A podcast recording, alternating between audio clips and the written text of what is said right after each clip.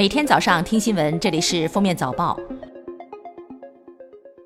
各位听友，早上好！今天是二零一九年三月十九号，星期二，欢迎大家收听今天的封面早报。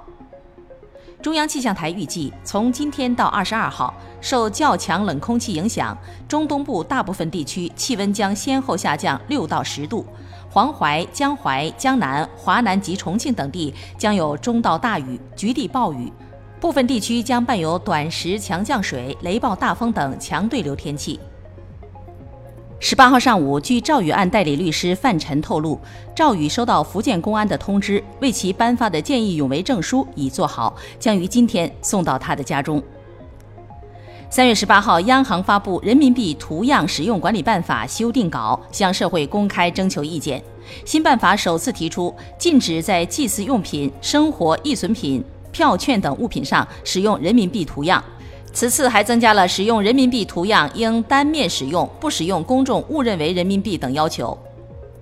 很多人认为女性更容易受骗，但是据腾讯发布的《二零一八年腾讯幺幺零反欺诈白皮书》来看，网络诈骗受骗人数中，男性是女性的两倍以上，男性更容易受到情感类、金融类的诈骗。女性则更容易被低投入高回报的手段蒙骗。另外，中老年群体因阅历比较丰富，受骗人数较少，但一经受骗，往往金额巨大。近日，广州大学对七十二名研究生作出退学处理，退学原因均为最长学习年限内未完成学业。广州大学宣传部的老师称，这是按照研究生学习管理规定作出的决定，会由学院通知到学生本人。今年二月十六号，云南永胜县三所学校的六名在职教师因寒假期间打麻将被警方查获后，被处行政拘留十日。近日，教育局对这六名教师进行了降低岗位等级的处罚，并对涉事学校的校长问责。三月十五号，湖北黄石某幼儿园一老师体罚孩子的视频流出，画面中，幼儿园老师拿教鞭连续抽打小朋友的身体。事发后，区教育局责令幼儿园向幼儿及家长道歉，并对该幼儿园予以降级处理，责令该幼儿园给该教师给予开除行政处理、解除劳动合同。十六号，湖北咸宁高中对学生发型作出规定，其中要求女生发不搭肩，对未达到规范发型要求的学生扣班级量化分，并由家长带回理发，达标方可回校学习。十八号。学工处回应系学习衡水中学的学生头，出发点是为学生好。去年底，吴女士报警称买到假冒洁面仪，经查，这批洁面仪是从浙江义乌一个小村庄发货的，几个螺丝、一个马达、一个硅胶套，成本仅八元，存在极大的漏电隐患，批发价最低十三点五元，转手就能在网上冒充上千元的洁面仪出售。近日，广西四名男子到超市特意选购过期产品，拿着购物小票和产品找工作人员理论，以此获赔。警方介绍，四名嫌疑人已到湖南湘潭和广西柳州等多地作案十多次，非法所得近五万元。目前因涉嫌敲诈勒索已被刑事拘留。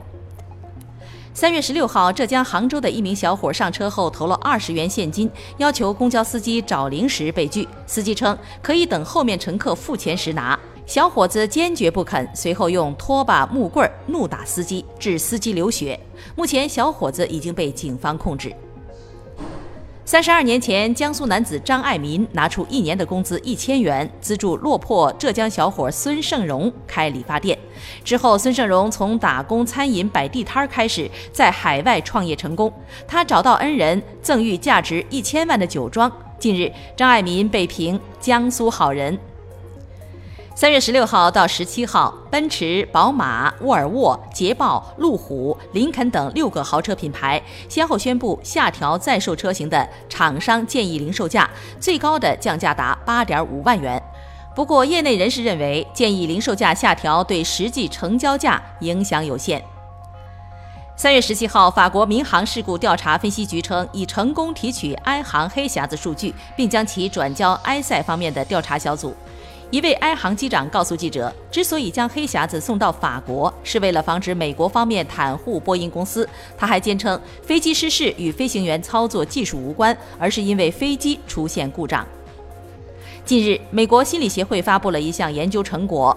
由于社交媒体的兴起和缺少睡眠，九五后更易患上精神疾病，越来越多的青少年出现重度抑郁、自杀倾向等症状。专家建议，最好要限制孩子社交媒体的过度使用，有这方面的问题要及时就医。感谢收听今天的封面早报，明天再见。本节目由喜马拉雅和封面新闻联合播出。